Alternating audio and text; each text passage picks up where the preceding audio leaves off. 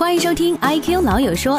这是一档汇集 IQVIA 艾坤伟 Alumni 的谈话类播客节目。我们将聚焦医疗行业热点话题，网罗多元视角，激发观点碰撞。还等什么？一起来听三两好友闲话医疗，行内行外有趣有料。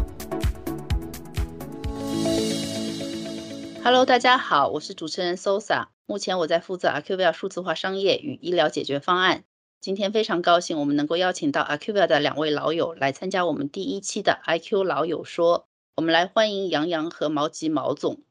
那么我们先通过几个快问快答，让听众朋友们了解一下两位。那两位分别是哪一届的 Acuvia 老友？以前是什么岗位的？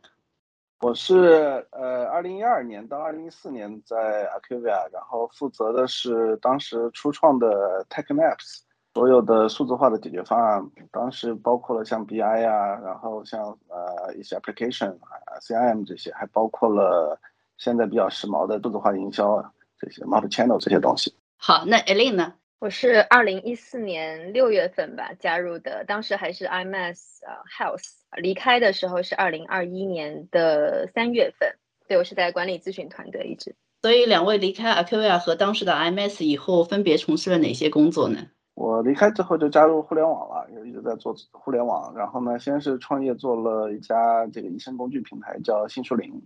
然后从新树林出来之后，先后去了腾讯和 百度。所以经历也是非常丰富。杨洋呢？对我离开 Acuvia 之后，就加入了一家初创企业，专注做罕见病的，叫 Redstone 朗玉集团。我是记得我非常有幸跟两位都有一些交集，包括就当时在呃那个世纪商贸啊，还有北京西路啊，所以两位不知道还记得吗？就是说我们周边那时候就大楼附近有哪些美食，哪些好吃的？啊，我觉得你现在讲这个特别的让人感触啊！平常在家吃胡萝卜，你跟我说当时有什么好吃的？记得当时长春路的时候，反正那边其实周围吃的饭的还挺多的，而且各有特色嘛。我就记得有一个毛豆阿姨，那边因为有大台大台面，可以 这个团队聚餐经常去那个地方。不是北不是因为他们家的装饰啊画吗？毛豆阿姨家的装饰 画。比较有趣，比较有趣。一般新同事来带他去那边，比较有这种文化上的一个 shock，然后告诉他欢迎来到一个 different place。然后那个北京西路，我就记得一个小店，就是马路对面有一个墙上也没什么字的，我都忘了叫啥名字，好像叫实践还是什么，一个吃那个日料的。这地方比较适合一个人中午快速吃个饭，而且质量也不错。还比较贵的。泱泱呢？对，世界商贸其实周围好吃的东西还是非常多的，因为刚好在巨富场交界嘛。那当时我印象最深的有几个店，一个是当时应该是安福路吧，上面有一个云南米线小馆，那个人比较少，所以我觉得印象特别深。还有个印象很深的是吉祥馄饨，因为我们有同事在那儿吃完拉肚子。对，但是毛豆阿姨也是印象非常深刻的，因为她那个那家店的墙上的装饰画，我不知道你们有没有留意过啊？对，是就是嗯跟她的那个店的定位名字有巨大的反差感。那后来搬到这个嘉利中心之后呢，其实好吃的东西没有以前那么多了，但是印象很深的还是有几家的，一家是一直在装修的那个补一补。就那家味儿特别重，我不知道你们有没有印象，因为那家好像里面都是木头的这个结构，所以感觉它开业了好几年，这个房间里面的味儿都没有散过。然后第二个印象很深的是重庆小面，因为重庆小面那家店基本上改变了南汇路上的风水吧，因为在那个重庆小面之前，那个地方那个位子倒闭了很多个餐饮，就开一家倒一家，开一家倒一家。直到那个重庆小面的入驻了之后，就把那个地给镇住了。嗯，挺有意思。比较巧，就是说我也是那个离开过 Acuvia，然后又 rejoin Acuvia 的。在离开 Acuvia 的这三年当中，其实还挺怀念，就是当时的那一些工作和经历的。然后和还有，特别是周围的那些同事们，都都比较有情有义、有意思，而且是比较 high level。对，那所以就是说是都我也希望高质量高质量人类？高质量同事，对对对，是，所以我我想从你们这边听听你们是怎么去描述大 QY 的工作经历的。我觉得 Acuvia 给我还是一个很很有家庭的感觉吧，就都是、都是亲人的感觉。对是吧？很很认同。呃，毕业这个真正这叫真正叫做毕业，这跟现在互联网大厂的讲的嗯毕业完全不是一个级别的，对吧？我们出来以后，其实还是互相之间会有很多的交集和互相的支持。的确，我们的这个群也是就万群嘛，万能群嘛。那杨洋这边呢？对我来说就是两个词吧，一个是精彩，一个是难忘。因为我的职业生涯几乎大部分时间都是在 QV 度过的，对我来说，反正是一段非常有意思的工作的旅程。然后自己也学习到了很多很多。那因为 QV 本身是这个行业的一个很大的一个平台，所以我觉得是很多公司没有办法比拟的一种，嗯，给人带来的成长的机会吧。我在 QV 工作的七年的时间吧。呃，我经常跟人开一个这个比喻吧，就是仿佛在其他的公司待了二十年那么长，因为你看到的东西非常 diverse，方方面面，从药到器械，对吧？再到 service，再到 technology，可能真的就是你去五家公司才能够集齐的这个经验，你在一个品牌都集齐了，所以我觉得非常非常精彩，也很难忘，嗯。对我是非常感同身受的，尤其是那个毛总刚刚说的，一个是大家庭，杨洋说的是那个比较精彩的一段职业生涯，就是说在很短的时间里面可以看到很多的东西。对我们回到我们的今天的那个正题啊，疫情下的互联网医疗这一块。那么在二零二零年武汉封禁的时候，我们看到整个医疗行业都在做大协同，然后希望用自己的力量去帮助武汉的市民。那么我们也看到很多的不同的 partner，呃，那个展开了很多的有意义、有价值的活动。那么包括互联网医疗公司开展了线上的问诊，包括远程医疗、远程心理咨询。那么医院呢，也开始用长处方解决患者无法频繁到院、慢病复开方的问题。那么也看到了非常大的突破。呃，医院的那个互联网，它开始支持互联网医院处方用医保去支付。那虽然体验不完美，但是也可以被认为我们在疫情期间互联网医疗它是按下了快进键。那么今天疫情在拥有两千五百万人口的上海卷土重来，我不知道两位有没有看到，就是二零二二年跟二零二零年有什么不同？经过两年的加速发展，我们的互联网医疗准备好了应对疫情吗？两位本身可能就是互联网医疗的深度用户，那他的体验又是如何的？我先说吧，啊，我觉得这个体验肯定天天都在体验嘛，因为我的工作就是体验嘛，对吧？我的工作就是帮助大家这个创造体验，包括自己要去找到这些这个互联网医疗当中的一些价值点，然后去找到它的一些解法。我们这两年来讲，我觉得是互联网医疗是在一个整体来讲是一个平稳发展的一个阶段。它其实有点像是任何一个过往的新技术在做对生活的渗透，那么整个医疗加互联网这件事情已经慢慢变成了一个比较常规化的一件事情，而不是像过去那样大家都是怀着一种看火箭、看卫星的那种方式在看这个互联网医疗。那么现在呢，基本上刚才你也提到过，说互联网的发展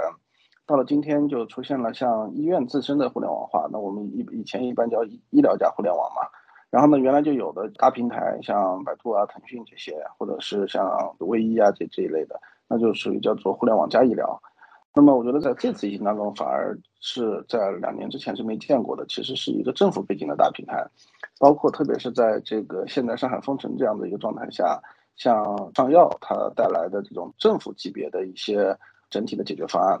那么这个我觉得是在慢慢的渗透我们的生活。那么在这渗透当中呢，它跟任何一个业务一样，对吧？你说这个到底最终是川菜统治世界，还是这个上海菜能够长存呢？这个我觉得这个不重要的，关键是这个餐饮业就这么发展起来了。那互联网医疗这个行业，其实我觉得也就已经开始展开了。那么当然中间问题，我觉得是很多啊。这个我们自己做互联网医疗的，当然就自己最清楚自己的问题在哪里啊，包括合规问题，包括用户体验问题，包括一些更根本的一些供给侧的一些问题。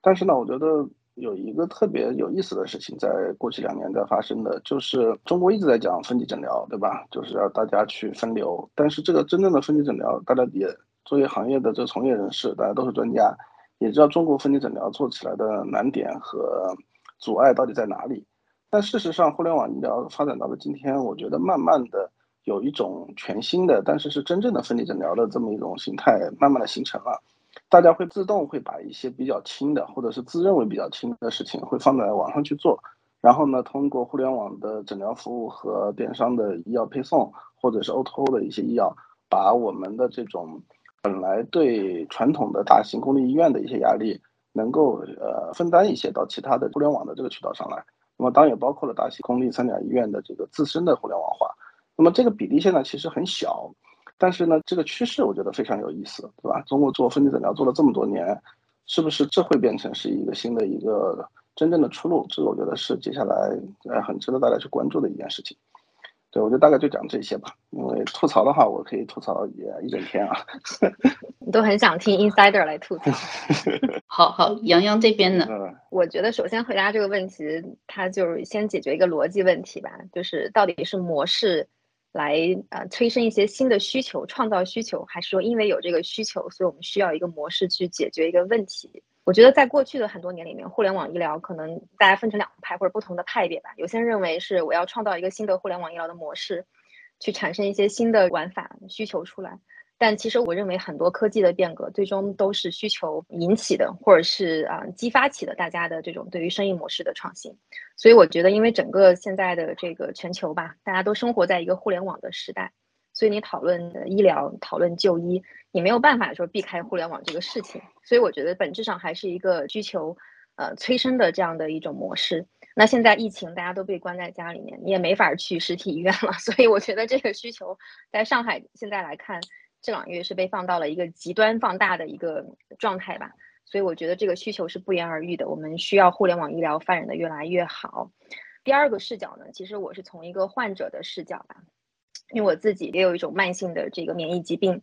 我其实特别巧，我在上海 lockdown 之前，我还记得那个日子特别清楚，三月十八号是我第一次，呃，是我最后一次离开家了。那我那天就是去医院里面，就是有一个这个就诊，但是那个就诊之后呢，其实我这个疾病是需要呃很很频繁的去 follow up 的，那这一个月的时间，基本上没有办法去 follow up 的。那我只能去网上，对吧？去 V 一找这个医生去做一些线上的这个 consultant，去问问他我这个症状，拍点照片给他看，对吧？还要不要换药？要不要用其他的药？所以我觉得我很庆幸啊，我们中国还有 V 一这样的平台，线上还是有一些不错的医生，他能够在线为我们去做这样的服务。所以我觉得从这一点来看啊，maybe 将来互联网医疗借着这次疫情，借着大家在这一个月里面很极端的一些需求被阻碍了或者被抑制了。那 maybe 会发现互联网是一个很好的解决的一个途径，这是我的个人的感受。那第三个视角呢，其实是从我所在的公司，那也看到了它的一些嗯不足或者是局限吧。呃，我们旗下有一个专注其实做互联网医疗的企业叫子昂健康，他们也有一个自己的罕见病为聚焦的互联网医院。那我们在疫情期间其实也开放了一个求助通道，就是所有的罕见病患者，如果大家有求医问药的需求的话，可以来我们的子昂互联网医院登记。然后我们尽可能的给他们提供一些帮助，在我们发起这个救援通道的时候，发现一个很有意思的现象啊。当然，因为可能我们罕见病有很多是神经科的疾病，我们发现有很多患者他呃患了这个罕见神经系统疾病，他所需要的药品有很多是金马管控的药品，就是我们说的这个精神管控药。那精神管控药恰恰就是我们现在互联网医疗的盲区，或者是可能在法规上也没有办法挪开的一个呃障碍。那精神管控药是没有办法在线上获得处方的，也没有办法在这个网上药店可以去购买的，它高度管制嘛。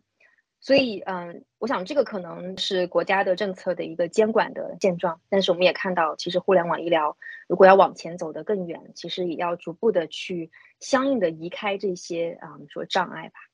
嗯，那我是非常认同杨洋说的几个切入点啊，一个是从逻辑上来看，需求和商业模式谁先谁后。是有了需求再去做商业模式，还是有了商业模式再去创造需求？那另外呢，是从那个患者体验上来看，我如果作为患者，我的需求是什么？第三个是从解决方案的提供商来看，我们能做什么和我们不能做什么？这里又涉及到两个方面，一个是能力，一个是合规。那互联网呢，作为患者体验优化的工具，是线下医疗效率提升的补充，它能够解决一部分的线下医疗的痛点，那么同时呢，也高度依赖线下。这些点呢，在我们经历的上海疫情当中，也可以得到部分的印证。一旦大部分的医院和药店关停，运力缺失，互联网加医药就没有办法完全实现。那么接下去，我们也从那个整个患者旅程上来看哦，就是互联网医疗在患者寻医问药的整个过程当中，都扮演了非常重要的角色。那么两位认为，互联网医疗到底包含了哪些业态和细分呢？这个是要让我来做互联网 赛道分析、投资分析的，因为我我们因为我们其实也一直在想说，在做互联网的时候，就以以互联网为生的我们这帮人，到底应该去走哪条路嘛？那我觉得从前到后来讲呢，其实呃，我我是这么看的啊，就最前的阶段，我们甚至把它分成叫做轻问诊、轻咨询。那么这一类的服务呢，它的特征是它并不要求一个解决方案，它其实有点像我有个医生朋友那样子的一个观点。我出了一个什么问题，我想找个人问一问，对吧？这个事情现在已经在互联网上，我觉得能观察到非常强的一个呃用户心智的养成。像百度这样的平台，现在一天也有几十万单，这个其实是相当大的一个有风向标性质的一个参数了。那么在接下来呢，如果说从一个很简单的一个医学的咨询角度再往前挪一步呢，其实就变成是这个患者的价值就要显现出来了，他就会对某一个科室、某一个医生、某一个药企或者某一个机构就会形成一个新的患者。那么这时候这个新的患者的接导诊在做流量分发这块其实是一个第二个阶段，所以呢我们把它称之为呃新患的阶段。那么当这个新患者出现之后，他肯定要去做个就诊嘛。那么就诊呢，当然线上也可以说他是就诊，对吧？但是呢，更多的就诊，我觉得还是发生在线下的，像挂号啦、就医的指引啦，包括小到一个什么地图给他指引一下，大到这个全程的绿通啊等等这一类的整个就诊服务，是使得这个患者能够做到一个医生、做到一个机构的面前。当然，这个面前可以是虚拟的。然后呢，接下来这个患者就会进行诊断和治疗。那么在诊断这个，其实呃很多时候不太现实啊，在线上，对吧？比方说像你需要验血呀，这个一些一些器械啊，或者是一些望闻问切啊等等。但是呢，在治疗方案上面，像医药的电商、药械的供给，包括现在比较时髦的这个，呃，也是大家在探索的数字疗法这个领域。那么这一大类呢是属于治疗的这个领域。然后呢，当我们的治疗方案出来以后呢，后续就会有一些啊面向 DOT、面向效果的这种患者管理。那么这是一个长期的随访加管理的这么一个阶段，然后在这一整套的核心流程之外呢，我们会有一些外围的服务，比方说一些营养啊、一些保健啊、一些物理疗法啊等等，来帮助这个患者能够更好的去恢复健康。所以这样的话，我觉得从前到后重新在这个梳理一遍，就是他从咨询开始，然后直到确认他变成一个新的患者，然后这个患者被拉去就诊。在就诊的环节得到了一个治疗，得到一个治疗方案，而这个治疗方案通过一个患者管理的一个实操去对他进行长期的一个维护，然后在这之外，我们有一整套的支持的体系去对他进行外围的一些附加的一些服务，所以我是这么看整个互联网医疗的。对，所以就是除了必须得有到线下的那个能够在线上的，其实我们现在基本上都已经搬到线上了，对吧？对，是的，是的。嗯嗯，好，那杨洋这边呢？对，我觉得刚才毛总说的特别好。其实咱们总结下来，exactly 就是以患者为中心嘛。患者的需求在哪儿，互联网医疗就应该在哪个地方产生这个服务或者是这个生意嘛。呃，其实我也可以简单介绍一下我们子昂旗下的这个互联网医院，包括它的这个互联网医疗的架构，exactly 也是以罕见病的患者他们的需求为中心搭建的这样的一套呃业务或者是产品的架构吧。那首先也是有线上的这个问诊，包括线上的 MDT，因为罕见病患者大部分都是，呃，我们说传统的认知啊，就是大病必须得去北上广，去那些 super hospital，像三零幺或者协和才能看清楚这个病。但是我们现在通过这个互联网医院线上的问诊，我们希望让更多的罕见病的患者，他不用跑去北京、上海，他在这个互联网医院就能够得到一个线上的 MDT 的这样的一个服务。那所以这个也是我们现在花了很多 efforts 在推的。那包括我们也在跟海外的这个医院，欧洲有很多非常擅长罕见病，包括儿童的这个疾病诊治的医院，我们也跟他们发起了合作，把海外的医生也拉入到我们线上问诊的这个网络里面来，帮助啊中国的患者更好的能够第一时间得到确诊。第二块呢，就是药品的这个服务和配送。那我们现在也是和这个很多药店在合作。那如果在子昂互联网医院发生的这个问诊需要到这个处方或者是药品配送服务的，我们可以一站式的帮助他去完成这个药品的获得。那么第三个也是跟毛老板说的很像啊，就是这个患者的管理、患者的这个服务。那除了药品之外，我们现在在开发我们自己的电商平台。那么这个电商平台呢，就是患者除了药品需求之外，他其他的一些，比如说这个营养的需求。或者是因为很多一半以上的罕见病患者都是有不同程度的残疾的，那这些残疾的患者会需要一些这种我们说呃不同类型的器械辅助器械的帮助，所以这些也都是在我们的这个药品之外的这个电商的服务的范围。嗯，当然可能还有很多其他的像心理咨询服务包啊，比如说疫情期间我们也推出了一个心理咨询的一个 service，大家都可能都比较抑郁或者比较这个焦虑嘛。所以我想，其实跟毛老板这个是一样的这个理解吧，都是以患者为中心去开发一整套以前能在线下做到的，那么都可以其实在互联网医院的场景中去实现它。那通过跟两位的交流，我感受到了温度。我们 Acuvia 的老友把自己的专业知识带到了行业当中去，做了很多有价值、有意义的事情。那刚刚说到了互联网在整个医疗环节当中起到了什么作用，非常高兴听到两位的分享。那互联网除了把线下部分场景搬到线上以外呢，我们还听到了互联网医疗把线下原先不可及的资源也搬到了线上，比如说是跨区域的 MDT 多学科会诊，甚至连线海外的专家。把原先没有办法在本地触达的医疗资源，也在网上做了汇集。那同时，以前一些没有办法认知到自己疾病的患者，也是可以通过互联网加人工智能的方式，在大的流量平台上做精准的患者教育，也通过平台的能力，帮助这些患者找到合适的医院、科室专家去就诊。那么这些事情都是原先线下没有办法去实现，而互联网能够发挥作用的地方。那我们接下来想聊一下，两位觉得互联网医疗到现在发展到了哪个阶段呢？我觉得我算是比较早接触中国的医疗的互联网化的这个进程啊。那么在这么长时间之后呢，我觉得个人对今天这个状态呢，我认为它是还是在一个过高期望的一个尾部，然后呢，在一个逐步成熟的开始的这样的一个状态。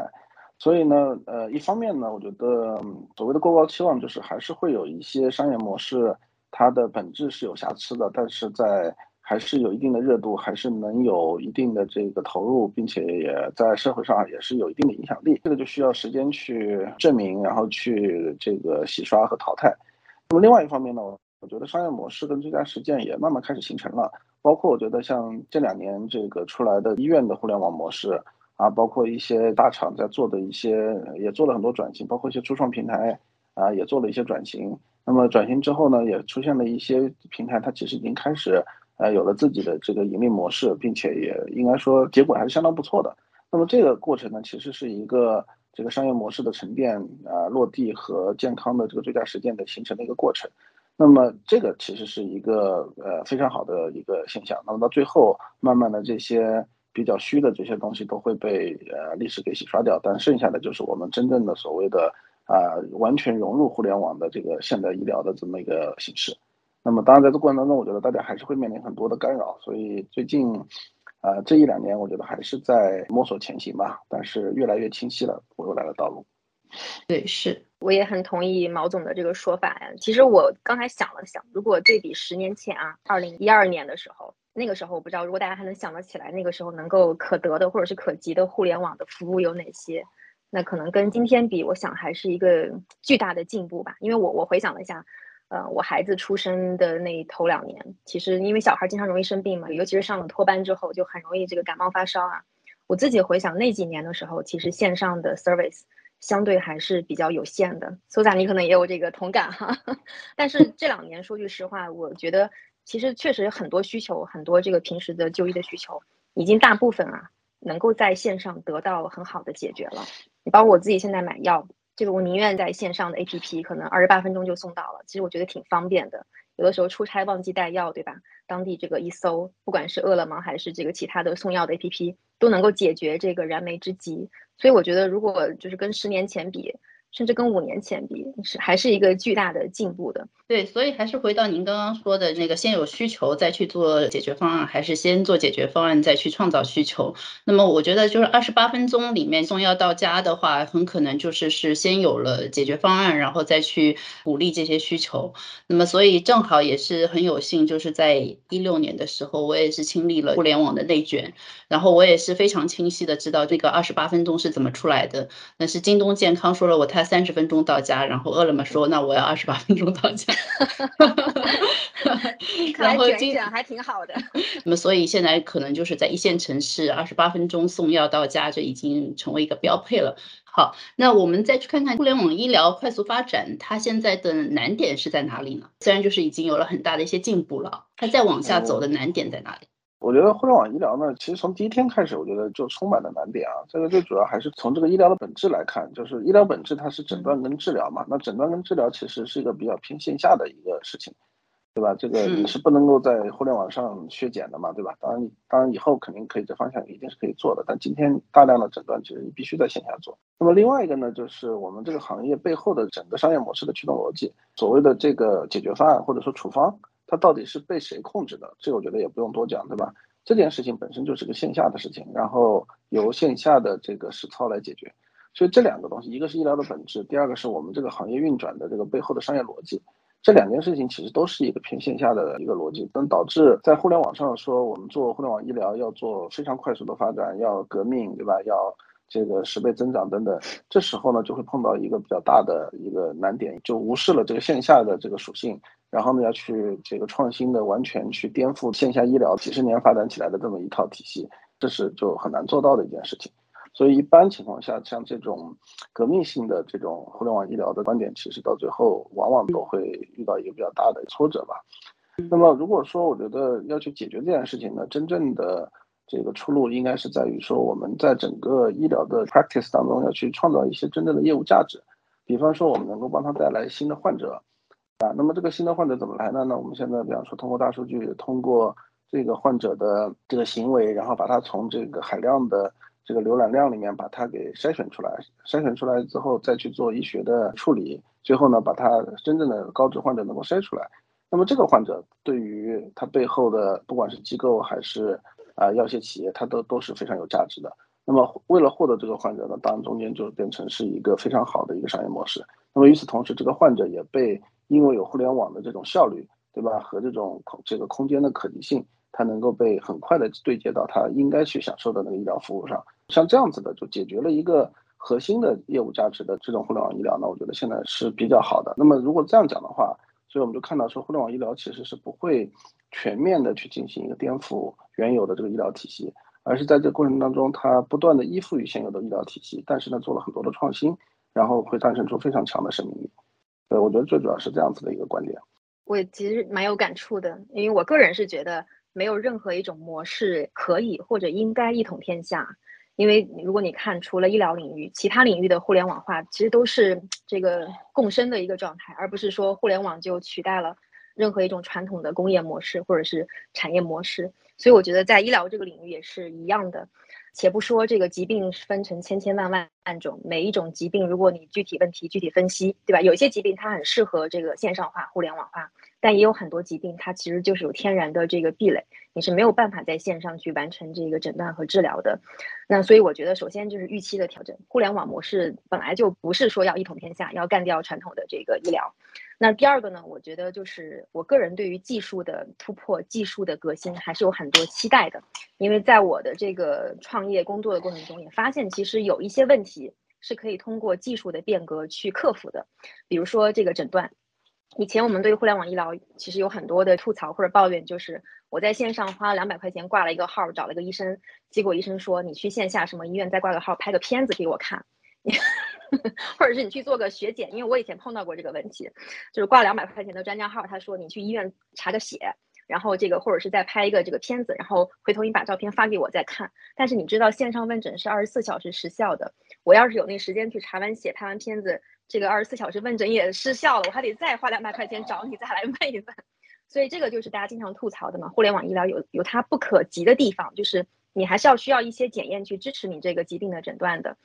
我其实自己在工作过程中发现，有一些疾病啊，不是说所有疾病它是可以得到初步的解决的。比如说我们在看罕见病的过程中，发现有很多神经系统的罕见疾病，它有非常强的这个面部的特征，它与它的特异性。那么如果说有很多疾病，它明确它的五官、它的这个外部特征就是有一定的规律的话，其实我们是可以开发出一定的 AI screening，通过面部的识别。至少给一个初步的一个 indication，你可能是某一个罕见的神经系统疾病。那这个其实我们现在也在跟很多的技术伙伴在探讨这个问题。我没有说这个是 ready 的一个 answer，但是至少我们看到了希望通过技术的一个进步，我们可以解决一部分疾病，对吧？可以摆脱传统的线下的这个检验的依赖，可以在线上完成一些更复杂的诊断的工作。所以我觉得技术进步是非常重要的，这是一个。第二个呢，就是我觉得这个我们其实讨论互联网医疗，很多时候默认是它是西医的范围。我不知道有没有人讨论过中药的 或者是中医的互联网医疗。因为我最近也有一个很有意思的 findings 吧，因为我自己看病嘛，这个西医这个都要么是医院 lock down 也不让你去，所以呢，我也又挂了一个中医的号。后来发现很好玩，而是说中医你没法线上问诊。然后他就后来有医生他给我解释了一下，他说有些疾病你是可以看这个舌苔，你发一个你的舌苔照片过来，我就能帮你判断你的这个病情的缓解程度。但是有些疾病呢，靠舌苔也没有办法这个中医去判断。你可能也必须得你你线下过来给你号个脉，或者看看你整体的这个情况才行。所以我发现，其实放在中医领域，我不知道如果有人感兴趣的话，maybe 也是可以做一些精细的这个市场细分跟分类的。有一些靠舌苔就能够这个诊断的疾病，maybe 它也是可以发展中医的线上问诊的，对吧？舌苔应该是经过美颜处理过了，然后这个比较难。可能就是得非 PS 非滤镜的那种。呃，所以我我觉得，嗯，我自己的观点就是。调整预期，互联网医疗不可能一统天下。呃，你把这个预期去除了，那大家就各自分工，做自己擅长的事情。第二呢，就是嗯，在诊断或者在治疗上，其实有很多疾病确实就是有门槛的。但是呢，我们也给技术进步留一些空间，因为确实我自己看到的是，通过技术的进步，我们也可以让线上的这个 capacity 变得越来越大，把这个边界也变得越来越大。所以刚刚两位说的，其实都是有一个那个核心的一个点，就是说线下的患者的 M N needs 是什么，然后我们能做什么事情，然后 deliver 什么样的价值，这个可能是互联网医疗它是需要深度去思考，然后找到一个非常好的一个切入点来展示自己的价值，找到一个可持续发展的一个盈利模式。那谢谢两位，今天两位分享的非常精彩，时间已经过半了，我们也将一些精彩的观点和碰撞留到下一期。下一期我们将聊到互联网医疗是否能够覆盖更多的科室，互联网医疗对医保支付的影响，在线购药平台的核心竞争力，以及互联网医疗的本质到底是什么？欢迎各位的关注和收听，我们下期再见。感谢收听本期的 IQ 老友说，这是一场老友间的轻松畅谈，观点仅供参考。如果干听不过瘾，也想聊几句，那就赶紧在 IQVIA 爱坤伟公众号留言报名，下一个老友等你来说。